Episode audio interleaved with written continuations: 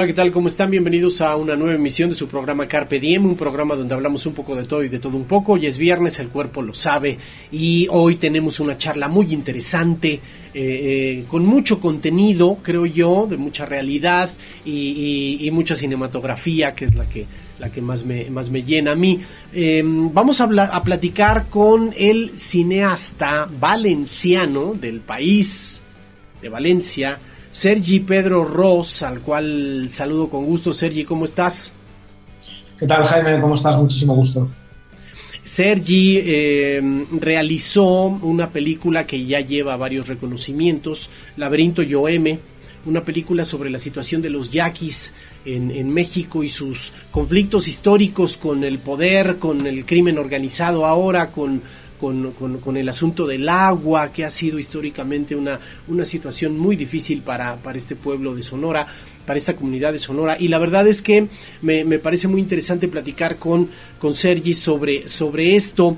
Y bueno, platiquemos, empecemos por el contexto, por el asunto de los yaquis. Em, eh, no sé si, supongo que en todo el proceso de, la creación de la, de la película Sergi. Em, los yaquis han sido, fueron protegidos por un decreto presidencial en 1940, con el cual el, río Yaqui era el 50% para ellos, para su comunidad. Cosa que bueno, para variar en este país no se, no se ha logrado y quiero empezar por ahí porque eh, quiero que la gente entienda que es un proceso, que es una situación histórica eh, los yaquis han sufrido por el agua, por, por el acoso de los, de los gobiernos estatales, de los gobiernos federales, del crimen organizado, por la situación de las drogas. Em, ¿Cómo viste a la, a la, a la, a la, cómo ves la situación yaqui desde tu perspectiva, Sergi? Pues eh, me gusta que empecemos por, por, el principio, ¿no? Porque tener cierto contexto para, entender estas historias es fundamental. ¿no? Eh, los yaquis son uno de, los pueblos originarios eh, más violentados y, agredidos de, este país. Los yaquis han vivido genocidio, han vivido intentos de exterminio por parte del dictador Porfirio Díaz. Eh, las primeras bombas de, aviación que cayeron en el territorio mexicano se las tiraron precisamente a ellos, a la tribu yaqui. ¿no? Por tanto, es un pueblo que ha vivido en demasía agresiones e intentos de, exterminio a lo largo de la historia. Sucede cuando Lázaro Cárdenas eh, está en la, presidencia de, la República Mexicana, que voltea a ver a los yaquis y mm, eh, no, les, no les otorga eh, las aguas del río Yaqui, sino que se las reconoce. Es decir, el decreto de Lázaro Cárdenas es importante en demasía porque reconoce que el territorio en el que está establecido la, la tribu yaqui es un territorio propio, en propiedad de la tribu yaqui, y que el río Yaqui es de la tribu yaqui. Y esto es algo fundamental, importantísimo y sin precedentes en, otros territorios de, la República Mexicana. Por tanto, los yaquis por derecho son dueños y depositarios de las aguas del río Yaqui. En ese ser dueños se establece un acuerdo con Lázaro Cárdenas en el que la tribu yaqui permite el uso, el usufructo del 50% de las aguas del, del río Yaqui para México y el otro 50% de las aguas le corresponden a la tribu Yaqui. Sumado eso a todas las aguas no controladas, es decir, escurrimientos, etcétera, etcétera, etcétera. Lo lamentable de todo esto es que ese decreto nunca se ha cumplido, nunca se ha cumplido. Y eso es fundamental, porque si vivimos en un Estado de Derecho, si la República Mexicana es un Estado de Derecho, las leyes están para cumplirse. Y esas leyes que otorgan ciertos derechos a pueblos que les corresponden de manera ancestral y que están reconocidos en la ley, que están otorgados a través de decreto presidencial, deben de, respetarse. No solo eso, sino que en 2010 la administración panista de Sonora, em, a través del gobernador eh, Guillermo Padres Elías, construye un acueducto Independencia que termina de destruir las cuencas del, río Yaqui, que termina de secar completamente el río Yaqui en, su paso por el, por el, territorio de la tribu Yaqui y que termina dejando a un pueblo básicamente en un estado de inanición, en un estado de sequía permanente, por una, ahora sí, por una decisión humana, no por, no por una cuestión eh, natural, sino por una decisión humana de construir acueducto de independencia que que roba 75 millones de metros cúbicos al año a través de sus tuberías, que están haciéndole además un daño irreparable, no solo a la tribu yaqui, sino a todo el territorio, porque el cauce de un río, cuando, cuando se seca, deja, deja a su paso un montón de muerte, un montón de destrucción, un montón de, seres vivos, de flora, de fauna, que va desapareciendo, que se va extinguiendo de manera irreparable. Es fundamental, es fundamental e importantísimo que el acueducto Independencia, así como dicta otra vez la Suprema Corte de Justicia a través de, un fallo que hizo a favor de, la tribu yaqui, el acueducto Independencia debe de desmantelarse porque es una obra ilegal.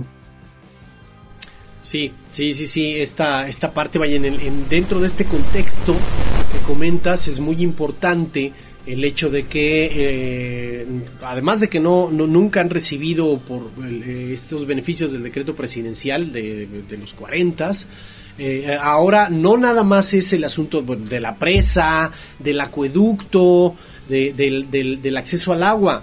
También hay un hostigamiento, un, un, hostigamiento por parte de las autoridades estatales, federales, hay que decirlo, de el, del, del crimen organizado, ¿no? Hay un, percibo yo, de acuerdo a, la, a la a, todo esto, un, como, como, como si hubiese un plan para desmantelar, para desaparecer, a través inclusive de asesinatos eh, em, de, a, la tribu, ¿no? O sea, es decir, porque además ellos han hecho marchas, han venido al Valle de México a, protestar, llegó a la Suprema Corte de Justicia, o sea, es decir, ha habido un activismo, no hablemos también, vamos a hablar también de Tomás Rojo de, y, de, y de, sus líderes, pero era un activismo muy interesante, una lucha muy interesante. Eh, em, y, que, y que creo o yo percibo que hay este genocidio del que se habla pues es, es este planeado de alguna manera, ¿no? Totalmente, totalmente. Estamos eh, ante un intento de, exterminio, ante una nueva manera de terminar con la tribu yaqui. ¿no? Em, ellos lo saben y lo tienen clarísimo. Incluso en la película dicen textualmente, antes nos mandaban al ejército a exterminar a la tribu yaqui y ahora lo hacen a través de las drogas y el crimen organizado. Y es cierto, porque em, estaría muy feo en una sociedad eh, contemporánea como la de hoy, ¿no? donde mm, parece que, que, todos vivimos en paz, entre comillas, y estas agresiones son cosas del pasado, pues estaría realmente muy feo mandar al ejército mexicano a matar indios yaquis, ¿verdad? Sin embargo, si se distribuye a través de agresiones, a partir del crimen organizado, de introducción de drogas, de toda una violencia subterfugia, eh, pues no es, no es tan visible, sin embargo el resultado es muy similar. Y el resultado es un montón de asesinatos, un montón de fosas comunes, un montón de inseguridad en el territorio yaqui, un espacio donde no se puede vivir en paz, donde la gente tiene miedo de salir a la calle, donde los niños yaquis queriendo ser quienes son, saben que el futuro que les espera es un futuro aguerrido, que es un futuro de guerra, que es un futuro de pelea, de lucha. ¿no? Y, esto forma parte de, una estrategia de odio. Estamos hablando de crímenes de odio hacia uno de los pueblos originarios más antiguos de, este país y es algo gravísimo que hay que atender, es algo gravísimo que hay que atender. y además eh, ha sido histórico y al mismo tiempo muy, muy actual eh, hace, no, tiene un tiempo en el que el presidente actual de México fue y les ofreció disculpas, pero al parecer la situación no cambia y me, gustó mucho una entrevista que diste en donde dices, bueno, eh, está muy bien las disculpas, pero, pero hechos son amores, decía mi abuela, ¿no? O sea, es decir, si no, si, si no transformas la realidad, si no logras que el crimen organizado deje de acechar a, a este pueblo originario, pues no, no, no va a pasar nada y eso a mí me parece una, muy buena reflexión. Eh, Tomás Rojo, eh, este líder eh, vocero de la tribu Yaqui, que sé que participó de alguna manera con la película y que estuvo directamente ahí involucrado, de repente es asesinado. Y, y, esto, esto, sea como sea, no deja de estremecer ¿no? O sea, quien, con quien has estado trabajando, con quien has desarrollado algo, el que luego de repente sea asesinado, pues es este, bueno, secuestrado y asesinado. Pues la verdad es que es algo estremecedor. Eh, quiero preguntarte sobre tu sentir alrededor de eso, sobre el papel de Tomás Rojo, pero tengo que hacer una pausa. Y regresando, sí me gustaría que reflexionáramos un poquito sobre él. ¿Te parece bien? Por supuesto. Vamos a hacer una pausa. Estás en Carpe Diem. Estamos platicando con Sergi Pedro Ross, la película, el director de la película Laberinto M y la situación de los yaquis en este país. Regresamos.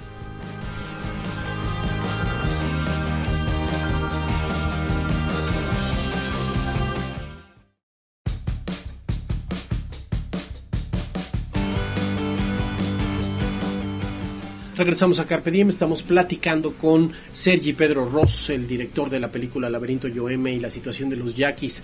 Eh, Sergio, te preguntaba antes de irnos al corte sobre Tomás Rojo, líder y vocero de la etnia yaqui, que participó directamente con el, con el proceso y que, bueno, es asesinado junto con Luis Urbano, y, bueno, secuestrado y asesinado.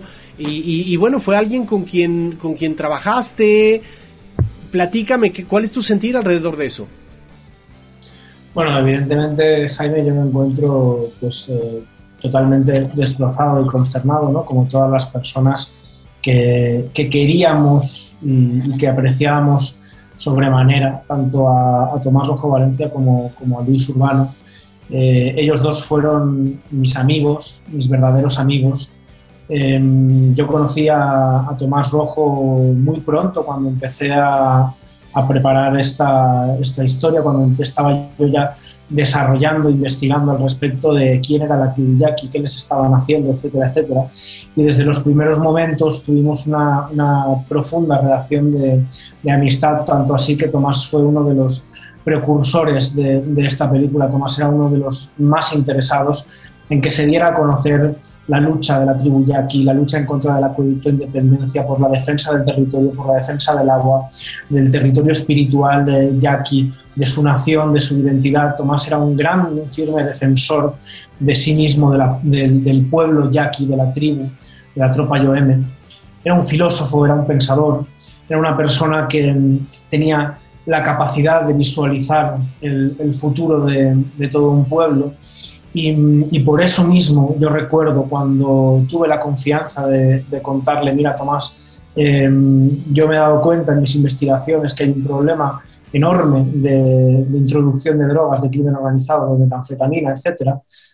Él guardó silencio y solo me dijo, ellos creen que con metanfetamina y con crimen organizado van a exterminar a la tribu yaqui. No nos conocen. Nadie va a poder exterminarnos nunca. Mientras haya un yaqui sobre la faz de la tierra, ese yaqui luchará por nosotros parecía que mm, sus palabras toman, toman una, fuerza eh, importantísima, ¿no? porque ahora Tomás no, está entre nosotros y sin embargo em, cada vez tengo más claro que mientras haya un yaqui sobre la faz de la tierra, ese yaqui luchará por todo aquello que, que luchó Tomás. ¿no? Entonces, em, bueno, es dolorosísimo, estoy evidentemente muy, muy consternado por, por esta agresión, una agresión que considero también propia, porque desde luego entre todo el trabajo que, hicieron tanto, tanto Tomás Rojo Valencia como Luis, está el trabajo en esta película, está la lucha por salir adelante en esta, en esta película, en contar esta historia, en que todo México se enterara de lo que le están haciendo a la tribu yaqui, porque como ellos dicen, lo que le pasa a la tribu yaqui le va a pasar a todos los pueblos del mundo. Luis Urbano fue productor de, de esta película, nada más y nada menos eh, es decir, mi mano derecha en, los rodajes. Es una persona importantísima, una persona que siempre tenía una, sonrisa, que siempre tenía la capacidad de estar con su pueblo, de estar con su gente, de aportar, de ayudar, de, hacer las cosas mejores, ¿no? Esas personas que tienen la capacidad de, hacer que los momentos sean mejores, que, que, las personas a su alrededor sean todavía mejores. Entonces, no me queda duda que sabían muy bien eh, a qué personas estaban atacando. Eh, tiene que ver con estrategias muy selectivas por parte de los poderes, por parte del crimen organizado, por parte de los gobiernos. Todas las estrategias que trazan tienen que ver con estas cosas y nada es dejado al azar, ni muchísimo menos. Son cosas muy bien calculadas, muy bien diseñadas, con una inteligencia muy bien hecha. Sabían a por quién iban, sabían cuándo, sabían cómo sabían por qué lo hacían y sabían el golpe duro que estaban dando. A lo mejor lo que no sabían es que no va a ser suficiente y que mm, la tribu aquí no se va a dejar nunca, que lleva muchos siglos peleando y que pese a estar hoy en un momento crítico, muy crítico de, su historia, ni mucho menos están perdiendo la batalla. Oh, bueno, sí. Eh, vamos a, cómo te adentraste en el tema. Según, según leí, estabas presentando una peli también en el en Cumbre Tajín y ahí en, en, en, la danza, en las representaciones que se hacen en Cumbre Tajín, todos los que hemos, hemos asistido alguna vez, hemos visto que es un espectáculo sensacional. Y en, la danza del venado, si no mal recuerdo lo que leí, es algo que te conmueve y a partir de ahí te acercas a la... empiezan los primeros acercamientos. Platícame un poquito de ese proceso, porque también sé que la gente, aquí para para todo un asunto de filmaciones, de difusión, de aceptar a, gente de a gente que no es de la de la tribu son por lo menos decir eh, pues rejegos un poco este mm, vaya selectivos por no decirlo de otra manera efectivamente Jaime básicamente no, no dejan que nadie filme ni que nadie retrate sus espacios culturales. Por eso que en Laberinto me hayamos logrado eh, filmar la danza de venado así como lo hicimos es un hecho sin precedentes para la historia de este país, para la historia del cine de este país, tengo que decirlo también. Eh, nadie ha retratado a la tribu yaqui de, de, esa, de esa manera y tiene que ver con todo un proceso colaborativo, con todo un proceso mm, de trabajo conjunto con ellos, ¿no? en el que nosotros... Em, tenemos un diálogo muy estrecho al respecto de nuestras preocupaciones em, identitarias, políticas, eh, públicas, al respecto de lo que les está pasando a la tribu yaqui y cómo su identidad eh, eh, opera de, una manera fundamental para que ellos sean quienes son, para que ellos mantengan eh, abierta su, defensa firme por el territorio. Entonces, a través de, muchísimas conversaciones, de muchos protocolos, de muchos permisos, de que mm, ellos decidieran también las maneras correctas de, ser retratados en, en, la danza del venado, es que logramos ofrecer eh, a México y al mundo la danza de venado sin filtros, ¿no? directamente de, la tribu yaqui a la, a la, pantalla, que es algo que es un hecho sin precedentes en este país, ¿no? porque incluso en, el, ballet folclórico de, México, donde se representa la danza de venado, es una, representación estilizada, es una representación a partir de bailarines blancos, es una representación maravillosa, desde luego, pero esto es otra cosa, ¿no? Esto es una, realidad muy, muy directa, muy profunda, sin ningún filtro, el espectador va a poder conocer exactamente cuál es la expresión verdadera de la danza del venado yaqui, ¿no? Una expresión que, como bien dices, em, fue de las primeras cosas que que, yo conocí de la tribu yaqui, ¿no? lo cual considero además, considero un, enorme privilegiado porque lo primero que yo conocí de la tribu yaqui fue esta expresión artística maravillosa de la mano de ellos mismos. ¿no? Y, creo que esa experiencia tan, tan espiritual, tan mística y tan abrumadora fue la semilla y fue el germen de todo lo que vino después y, de todo lo que es hoy esta película. Sí, mira que hay, hay, hay un punto eh, a una palabra que retumba, no sé si te pasó lo mismo. Yo hice hace algunos años una película sobre el son jarocho y, el, lo que retumbaba en mi cabeza es no caer en el folclore, en, folclorizarlos, sino más bien entrar a, la esencia, al sentir de la décima, del son, del zapateo, de todo esto en el caso de, mi película, que no es el tema. Pero me imagino porque se percibe por tus palabras y por lo que alcancé a ver en la película, que, que, estás plasmando, y hablo específicamente eh, del, caso de la danza del venado, la espiritualidad antes que el arte, ¿no? O sea, antes que la estética, es la espiritualidad en sí misma eh, y, y, esta, este, esta frontera de no hacerlos folclor. Eh, de no folclorizarlos, que tendemos mucho a eso, lamentablemente, y eso es pues otra manera de discriminación, ¿no? Exactamente, exactamente. Eh, yo teniendo mi, identidad propia me hubiera molestado que alguien viniera a hablar de mí folclorizándome ¿no? y, banalizándome.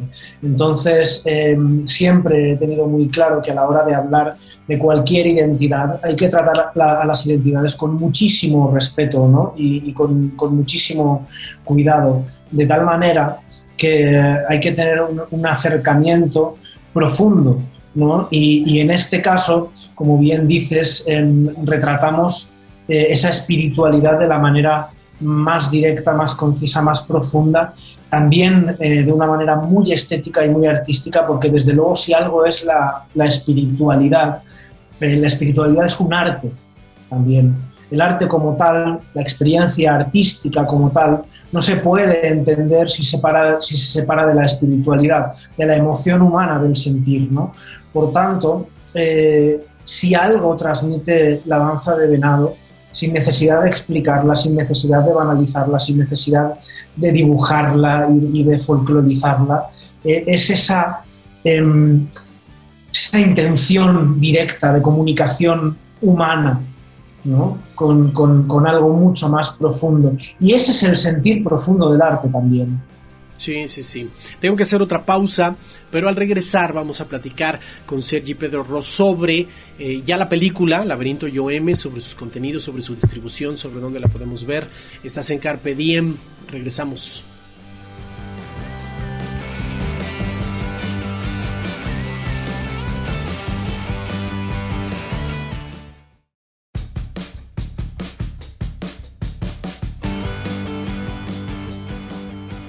Regresamos a Carpe Diem, estamos platicando con Sergi Pedro Ross sobre la película Laberinto M, la realidad de los yaquis. Y, bueno, Sergi, eh, entrando de lleno al tema de la película, es una película de denuncia, es una película eh, dura, es una película también con momentos estéticos, con momentos muy profundos de la espiritualidad, con momentos de drogadicción, platicábamos, ¿no? O sea, eh, platícame en sí, presenta tu película, ¿cómo podríamos hablar de o entrarle a la charla del laberinto M?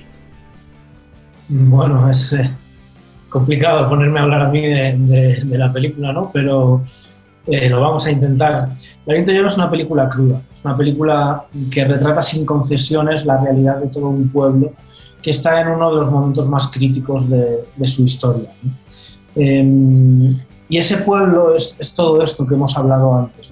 Este pueblo es la danza de venado, es una identidad fuerte, es una identidad milenaria, pero también es una identidad en disputa también es una identidad que ha sido constantemente agredida y que está ahora en, uno de, los momentos más, más duros de, su historia, recibiendo el embate de las hordas del crimen organizado que entran en su territorio, como si estuvieran en sus casas y lo destruyen todo allá por donde pasan, que siembran drogas allá donde no hay agua. Esa es la película Laberinto Joen. Es una historia entre la desposesión de las aguas del propio río Yaqui de su propio río, de cómo los, los, dueños del río Yaqui no tienen agua, al mismo tiempo que ven inundado su territorio de drogas, metanfetamina, de crimen organizado, con, con, mirada atónita y, y expectante, sintiendo miedo, pero también sintiendo la valentía que los empuja a seguir adelante, a dar paso a paso, a transitar ese desierto, a transitar ese laberinto que no tiene muros, que es un, un camino de, de, constante búsqueda, ¿no?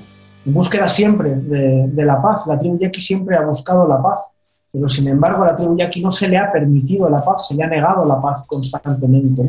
Y esto es un, drama muy, muy fuerte porque es una sociedad que siempre ha tenido que, vivir en guerra. Si, pensamos en el horror de, la reciente guerra contra el narco que estamos viviendo en México, que, que sigue azotando todo, todo el país de norte a sur, Pensemos que los yaquis llevan viviendo esto decenas de años, décadas, ¿no? y que ahora se les está recrudeciendo cada vez más. Y eso es de lo que hablamos en el laberinto Yoemo. Pensamos que es importante que México conozca a la tribu yaqui, porque solo conociendo eh, realidades como la tribu yaqui vamos a poder repensar nuestras propias realidades. La tribu yaqui es un espejo de todos nosotros, es un espejo de todo lo que está sucediendo. Por lo tanto, pienso que es muy interesante que, vayamos a, las salas de cine a ver, esta película porque nos va a ayudar a conocernos muchísimo mejor, aparte de que les garantizo que, que, no van a olvidar en sus vidas esta película, que no van a olvidar a la tribu yaqui, que van a saber que están ahí y que van a, desarrollar una, empatía sobremanera con las personas que, salen en esta película, eso se los garantizo. La película está disponible en, salas de cine del circuito cultural de todo el país. Estaremos recorriendo toda la República Mexicana, ya estamos en, la Ciudad de México en un montón de salas, en Cineteca Nacional, en Cine Tonalá, en Cinemanía Loreto. Eh, estaremos también en estados como Veracruz, Chiapas, Oaxaca, eh, estaremos en ciudades como Monterrey. Estamos este, este jueves en unas funciones muy importantes en Cinépolis, en, Sonora.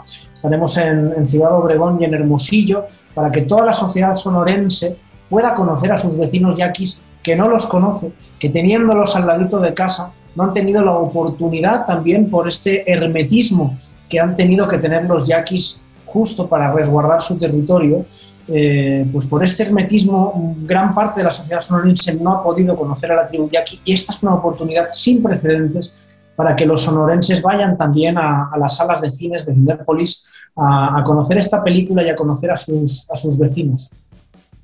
Bueno, mira, qué buena, qué buena reflexión, ¿no? en muchas ocasiones nos podemos cerrar tanto en nuestras situaciones que no sabemos ni siquiera qué, le pasa al vecino, ¿no? Y ahorita, por ejemplo, como dices, si en Cinépolis, en, Sonora, están exhibiendo la película, se va a exhibir, pues bueno, vayan a ver a sus vecinos y como bien comentas, todos los mexicanos, eh, si bien sí conocemos esta realidad, nada más que hay que decirlo también, no las callamos, ¿no? Porque solemos callar mucho esto, estos abusos hacia los pueblos originarios, estos desplazamientos, esta marginación que tenemos porque la vivimos todos los días. Lo que sucede es que a veces en México no queremos ver lo que, lo que está frente, frente a nuestros ojos, ¿no? Decía Chomsky que, que, no hay peor tonto que el que no ve lo que, el que no ve lo que tiene frente, frente a sí mismo, frente a sus ojos. Y creo que es una muy buena oportunidad con tu película, Sergi, de que eh, eh, veamos nuestra, nuevamente nuestra realidad, nuestra realidad a partir de, de, pues de, tu, de, tu,